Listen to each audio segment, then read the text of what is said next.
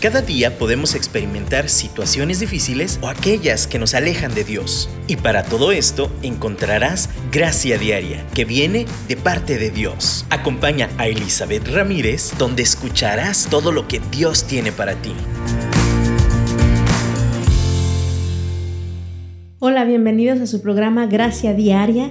Ya cerramos año, ya empezamos año, tantas cosas maravillosas y de verdad hay solamente agradecimiento en mi corazón. No puedo creer, de hecho, que, que ella está aquí en un radio, no es algo que yo haya planeado. Sin embargo, aquí estoy. Ha sido una bendición estar con ustedes desde finales de los últimos meses del año hasta empezar este nuevo año que yo espero que, siga siendo de bendición y, y, sigamos desarrollando estas armas que Dios nos da a través de la gracia que cada día Él provee para enfrentarlo. Y bueno, qué mejor tema para hacerlo que la esperanza. Este tema es el cierre y el inicio para lo que este año yo creo que nos depara. Creo que justo en este momento, cuando empezamos un año nuevo y de repente no sabemos qué esperar, se ve medio oscuro, creo que es un muy buen tema en donde podemos levantar nuestra mirada y recordar quién es nuestro Dios. Y justo ahorita que tenemos una perspectiva a lo mejor política, social, económica, complicada, Creo que es un muy buen momento de reflexionar en quién está puesta nuestra esperanza y verla como eso que nos sostiene. Y la esperanza es algo que declaramos, hablamos, decimos. La esperanza es algo que vivimos, que debemos de vivir en coherencia con nuestra fe. Eh, la esperanza es algo que nos sostiene. Pero a veces creo que perdemos perspectiva de esta arma tan poderosa que Dios nos ha dado para vivir diariamente, para enfrentar el desánimo, para enfrentar la decepción, para enfrentar todos estos dolores que a veces la vida nos, nos trae.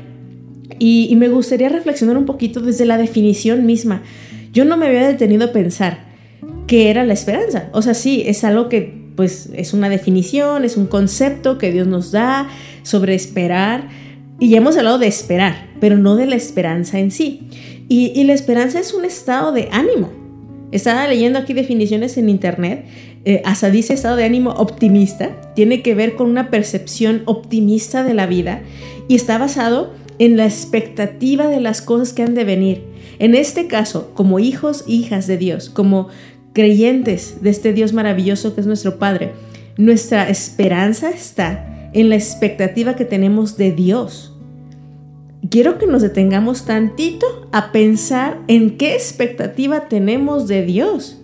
Creo que a veces nuestros ojos están tan anclados o tan fijos en las cosas de aquí, en la tierra, de lo que está pasando, que perdemos la esperanza, claro, porque nuestras expectativas están en esto que está sucediendo en nuestra carne en esto que estamos percibiendo con nuestros ojos, con nuestros cinco sentidos y todos los demás sentidos también que, no, que todavía no eh, definimos.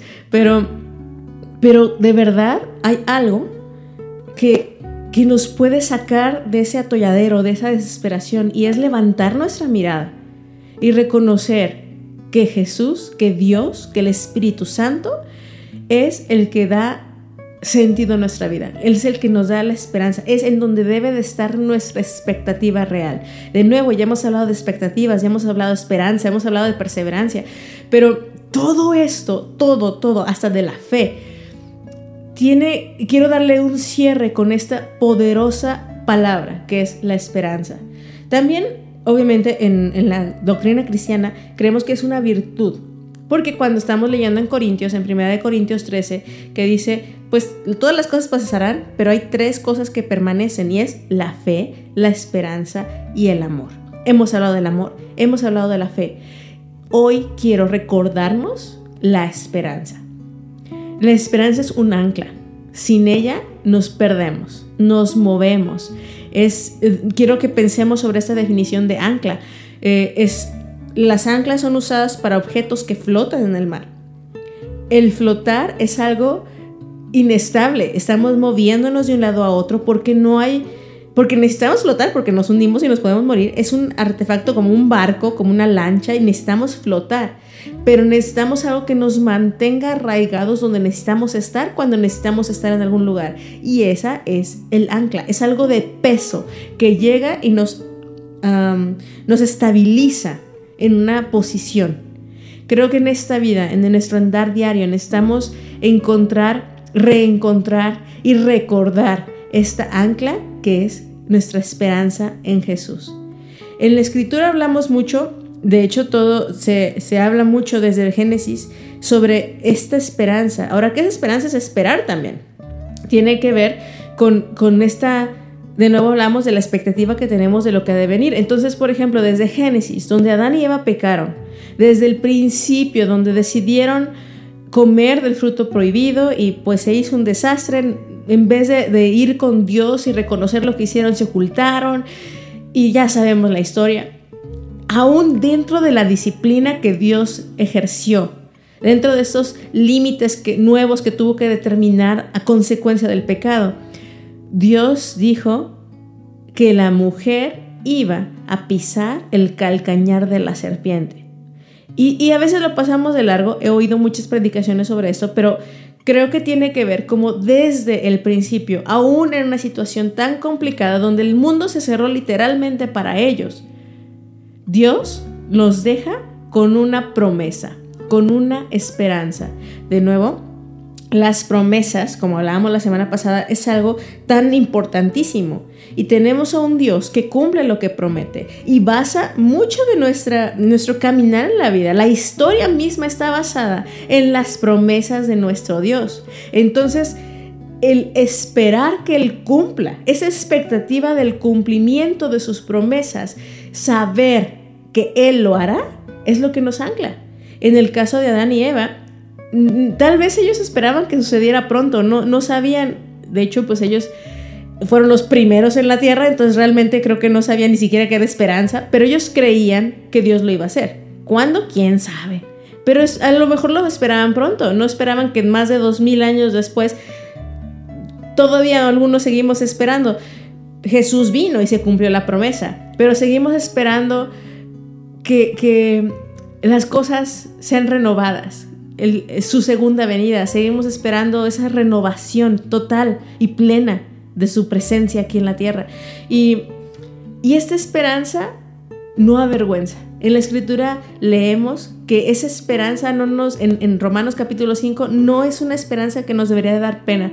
De repente hay cosas que esperamos que son ilusorias, que de repente, ay, sí, me gustaría. Y esos son sueños, y algunos dicen sueños guajiros. Y ya hemos hablado de soñar, y soñar es maravilloso pero no, no, es, la esperanza no es soñar, es algo real y no avergüenza porque está en Jesús, está en nuestra salvación en Él. Es ese estado de ánimo, es ese estado de fe en el cual nos anclamos cuando no vemos claro.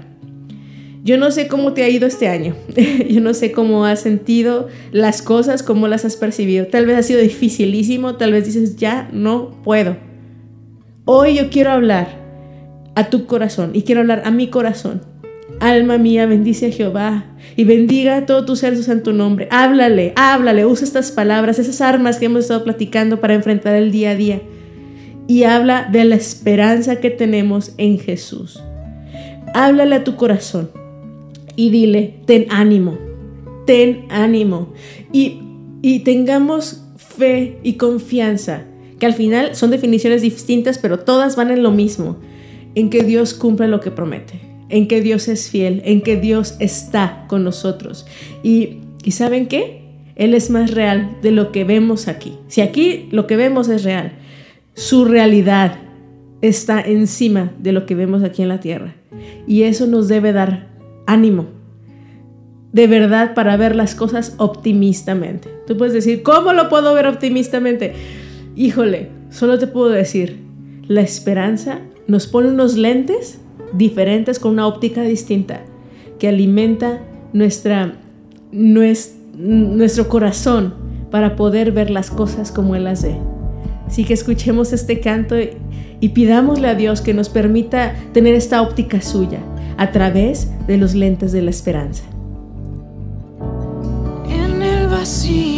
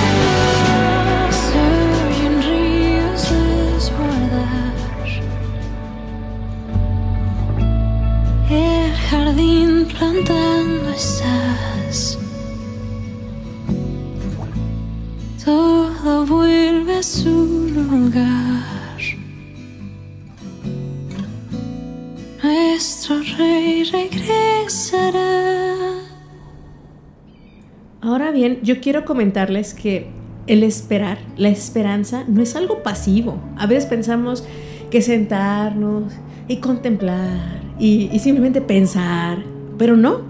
La, la esperanza no es pasiva, es una, o nada más como una expectación interna, es una convicción activa. Es algo que está en nuestros corazones, que es muy fuerte y que es un motor es algo que si bien empieza contemplativamente, debe de movernos.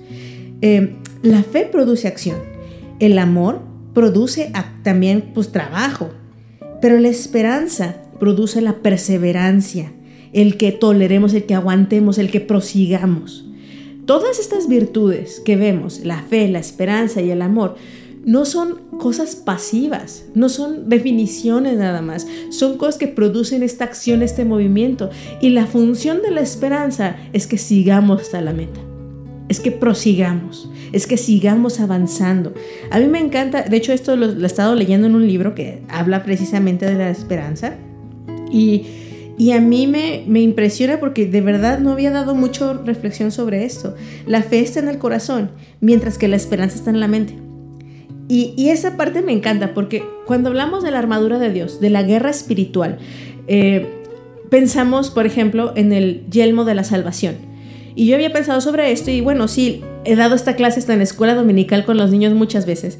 Y es, y hablo de que pues sí necesitamos en la armadura de Dios, necesitamos este casco de la salvación para proteger nuestros pensamientos. Pero esta armadura de Dios, Dios eh, la dio a través de Pablo a la carta de los Efesios y habla de que tengas que usar toda la armadura completa. Y habla a personas que ya creen en Dios, que ya, están, ya son cristianos. Quiere decir que la armadura es algo que nosotros nos ponemos, que es algo extra, es algo que vamos añadiendo a nuestra caminar, en nuestro proceso de madurez cristiana, que debemos usarla completa. Pero hay una parte especial que es el yelmo de la salvación. Ahora, si ya somos salvos, es algo aparte. Y en la referencia cruzada yo no había reflexionado, visto que tiene que ver con Primera Tesalonicenses también, porque Pablo le escribe a los tesalonicenses y vuelve a usar esta referencia en el capítulo 5 y eh, en el versículo 8. Dice, nosotros que somos del día, por el contrario, estemos siempre en nuestro sano juicio, protegidos por la coraza de la fe y del amor. De nuevo, la fe eh, y el amor. Y eso tiene que ver con lo que protege el corazón. Pero él continúa y dice, y por el casco de la esperanza de la salvación. Entonces, el casco se refiere a la esperanza. La fe y el amor protegen nuestro corazón. La esperanza protege nuestros pensamientos. Tiene que ver directamente con esta lucha interna que tenemos en nuestra mente, con ideas que nos quieren decir, ya no, ¿para qué? Ya date por vencido. ¿Para qué sigues adelante? Por eso les digo, tiene que ver con la perseverancia. Y, y, de nuevo, tiene que ser algo que hablemos activamente para dirigir nuestros pensamientos hacia esta verdad que nos hace mantener firmes, sin fluctuar. En Hebreos 10, 23 dice, mantengámonos firmes, sin fluctuar la profesión de nuestra esperanza, porque fiel es el que prometió. Salmos está completamente lleno de oraciones en las cuales pone la esperanza en Dios. Dice, esforzaos todos vosotros los que esperáis en Jehová y tome aliento vuestro corazón en el Salmo 31 24. Tomemos aliento en la esperanza. La esperanza se alimenta a través de esta acción de reflexionar en cuán fiel y bueno ha sido Dios. Y tú puedes decir, fiel y bueno, yo no lo veo. Pues el reto es que lo veamos, es que mandemos en nuestra mente, pongamos este casco de la esperanza en la salvación de nuestro Dios, no importa cuál sea tu situación. Pon tu esperanza en la salvación que el Señor trae para cada situación de tu vida para cada dificultad, para cada lucha, para cada tentación, para cada lucha interna, cada lucha familiar externa, cada, cada calumnia, cada discusión, aún las situaciones como la pobreza, la situación de, sentirnos hasta impotentes en nuestra carne. Dios dice, aquí estoy, porque Él es fiel y Él lo prometió. En Proverbios 13, 12 dice, la esperanza que se demora es tormento del corazón, pero árbol de vida es el deseo cumplido. Llegará el momento en que Dios cumpla cada una de sus promesas. Pero yo quiero que reflexionemos, no, no es que nos esté haciendo sufrir, como dice Proverbios, es tormento del corazón. Les, les puedo poner el siguiente ejemplo. Mi hijo está, estaba desesperadísimo porque llegara el día de Navidad. Porque ya quería abrir los regalos. Desde noviembre, estaba, mamá, ¿podemos abrir los regalos desde antes? No. Mamá, ¿puedo abrir los regalos desde antes? Todos los días, desde el primero de diciembre hasta que se cumplió la fecha, era ya quiero. Era, como dice aquí, tormento del corazón. Y no más del suyo, sino el de todos, porque estaba insiste, insiste, insiste. Pero cuando abrió el regalo, fue de verdad así árbol de vida, como dice, y su rostro iluminado. Creo que todos podemos tener clara esa visión cuando un niño abre ese regalo esperado.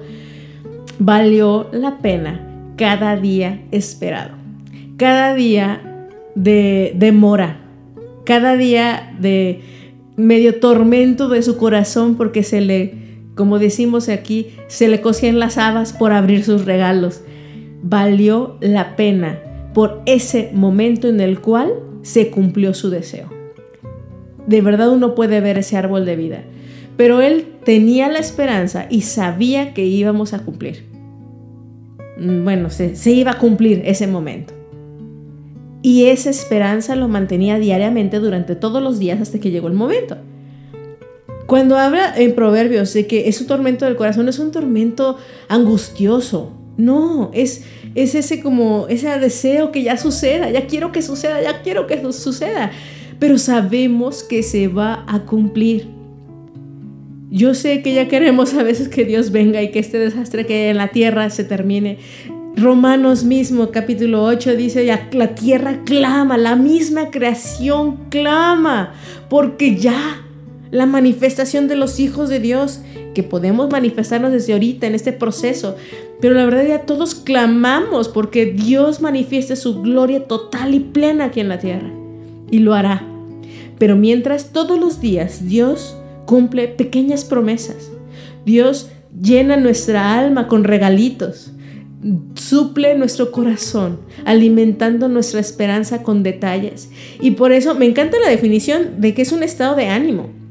Porque el estado de ánimo optimista es ese en que decide ver lo bueno, a pesar de lo peor que podamos estar. Y tal vez dices, yo soy bien pesimista, yo soy muy... Eh, de hecho, el autor del libro que está leyendo dice, yo, yo, yo soy muy racional, entonces, pues racionalmente no me suman los números, no están funcionando las cosas, racionalmente todo está mal y se va a ir de mal en peor. Y yo no estoy diciendo que no seamos realistas, yo no estoy diciendo que, que perdamos el piso, pero estoy diciendo que hay una realidad aún mayor que esa. Y esa es la de Dios. Y en esa salvación está nuestra esperanza y debe de proteger nuestra mente. Porque si no, entonces, pues viviríamos como los demás. Y ahí mismo en la escritura leemos, pues viviríamos como todos con desesperanza. Pero nuestra esperanza no decepciona, no nos avergüenza. También en Miqueas y tantos profetas dicen más yo a Jehová miraré, esperaré al Dios de mi salvación, el Dios mío me oirá. Toda la Biblia, de principio a fin, está plagada de esperanza. Todos los días cuando sale el sol, está plagado de esperanza. Todos los minutos, cada segundo, Dios dibuja la esperanza. Así que pongámosla en acción. No sea algo pasivo, un pensamiento bonito, tierno. No, es un motor que agiliza nuestra emoción, nuestro corazón, a pensar lo mejor, porque Dios es el mejor. El consuelo para el corazón que llora. El aliento cuando ya no queda más la esperanza del futuro que se acerca. confianza de que todo pasará. El consuelo para el corazón que llora. El aliento cuando ya no queda más.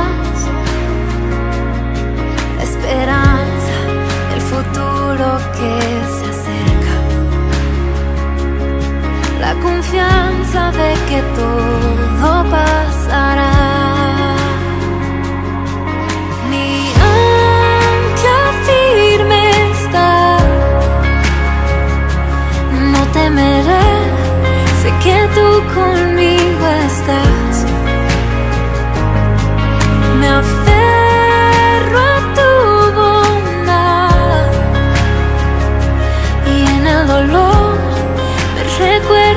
la verdad. Tu amor a mí me sostendrá.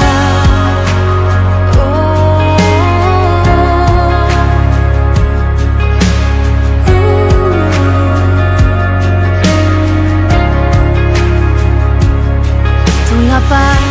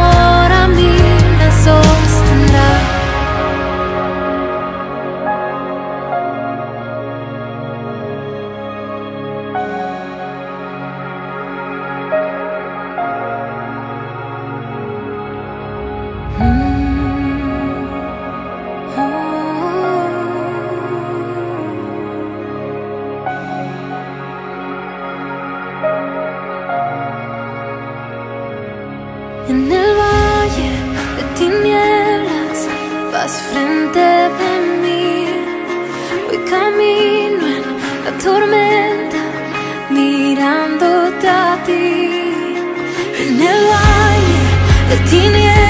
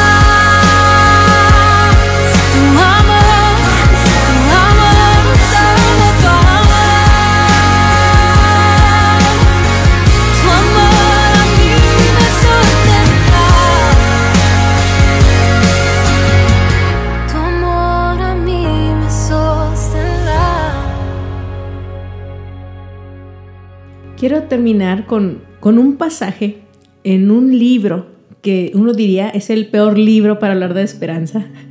Es el libro de lamentaciones. Con el solo tema del título del libro tenemos para, para saber que no precisamente suena muy esperanzador. Sin embargo, Jeremías a través de este libro abre su corazón. Abre su corazón y, y se lamenta, llora, patalea, describe horrores aún de guerra, horrores de desesperación cosas que aún nosotros vemos en la actualidad y decimos, Señor, yo veo niños con hambre, yo veo situaciones de guerra, veo cosas que, digo, ay Dios, o sea, y aún en la carne podemos decir, ¿dónde estás? Pero Dios está. Y Él llora con nosotros y Él camina con nosotros en estos procesos tan, tan horrorosos por causa del pecado. El horror es por causa del pecado. Pero aún en medio de todo esto, aún en medio de todas estas lamentaciones en las cuales Jeremías abre su corazón, quiero que vayamos al capítulo 3 y y él está describiendo todas las cosas que percibe que aún Dios mismo hizo encima de él y, y a que permitido y que, bueno, todas estas cuestiones teológicas de por qué Dios lo permite. Y es todo un tema, estoy consciente de ello. Pero yo creo en un Dios bueno, no importa lo que pase, Dios es bueno. No importa que no lo entienda, Dios es bueno. Y cuando yo creo en eso, que ya hemos hablado también de esa bondad de Dios, cuando yo lo creo, y, entonces puedo poner ahí mi esperanza, puedo ser optimista. Y entonces leemos en el capítulo 3, en el versículo 24. De hecho, desde antes que era un poquito de contexto, voy a leer desde el 19 Dice, recuerda que ando errante y afligido, que me embarga la hiel y la amargura. Siempre tengo esto presente y por esto me deprimo.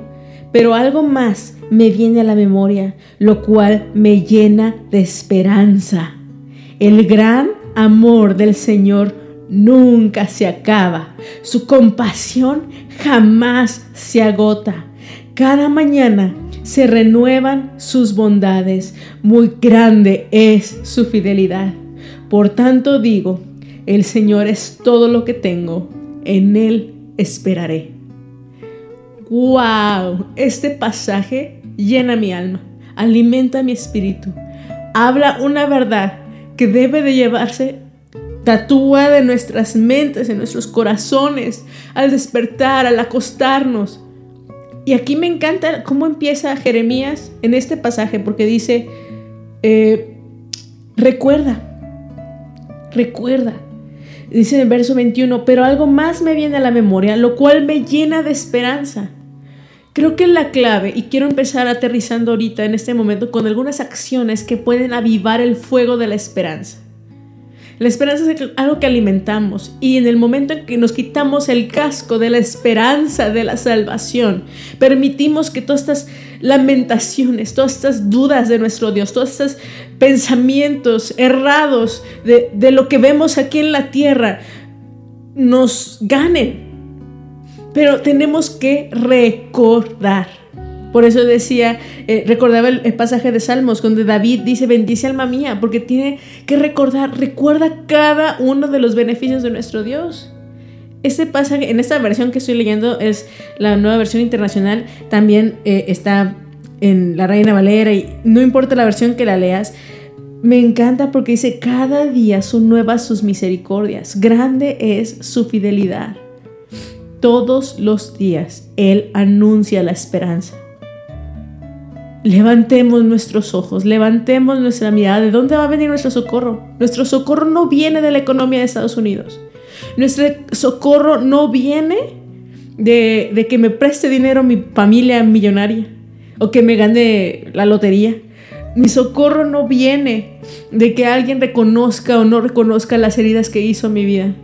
Mi socorro y mi ayuda no viene del hombre, no viene de la economía del mundo, no viene de, de nada en esta tierra. Mi socorro viene de Jehová.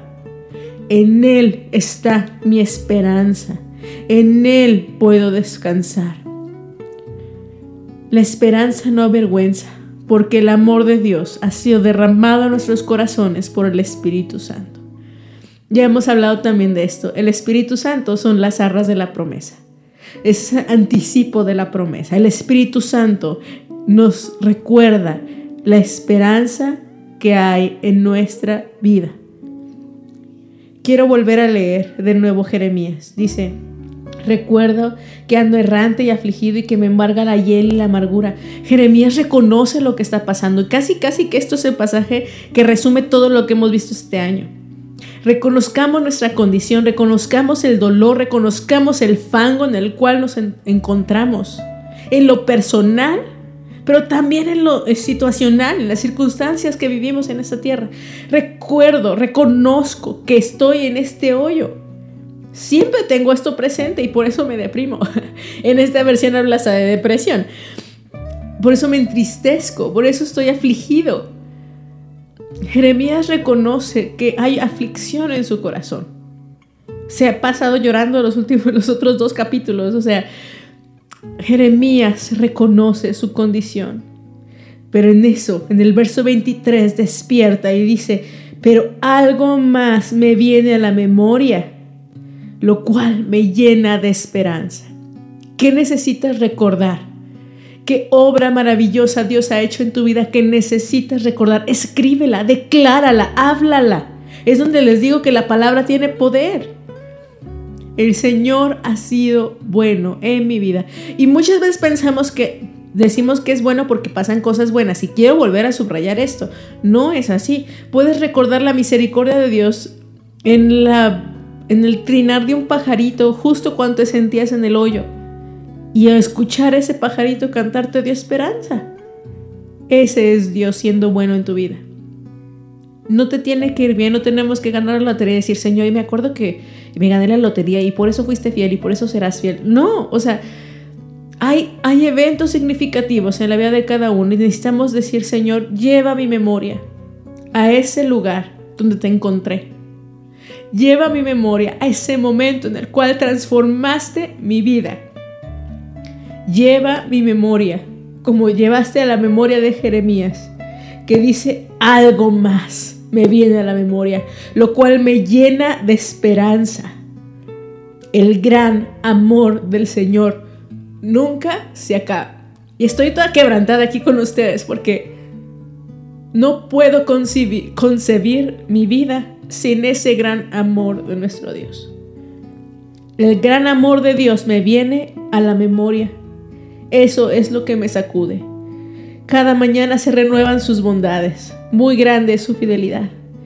Y esta quiero que sea nuestra oración para empezar el año.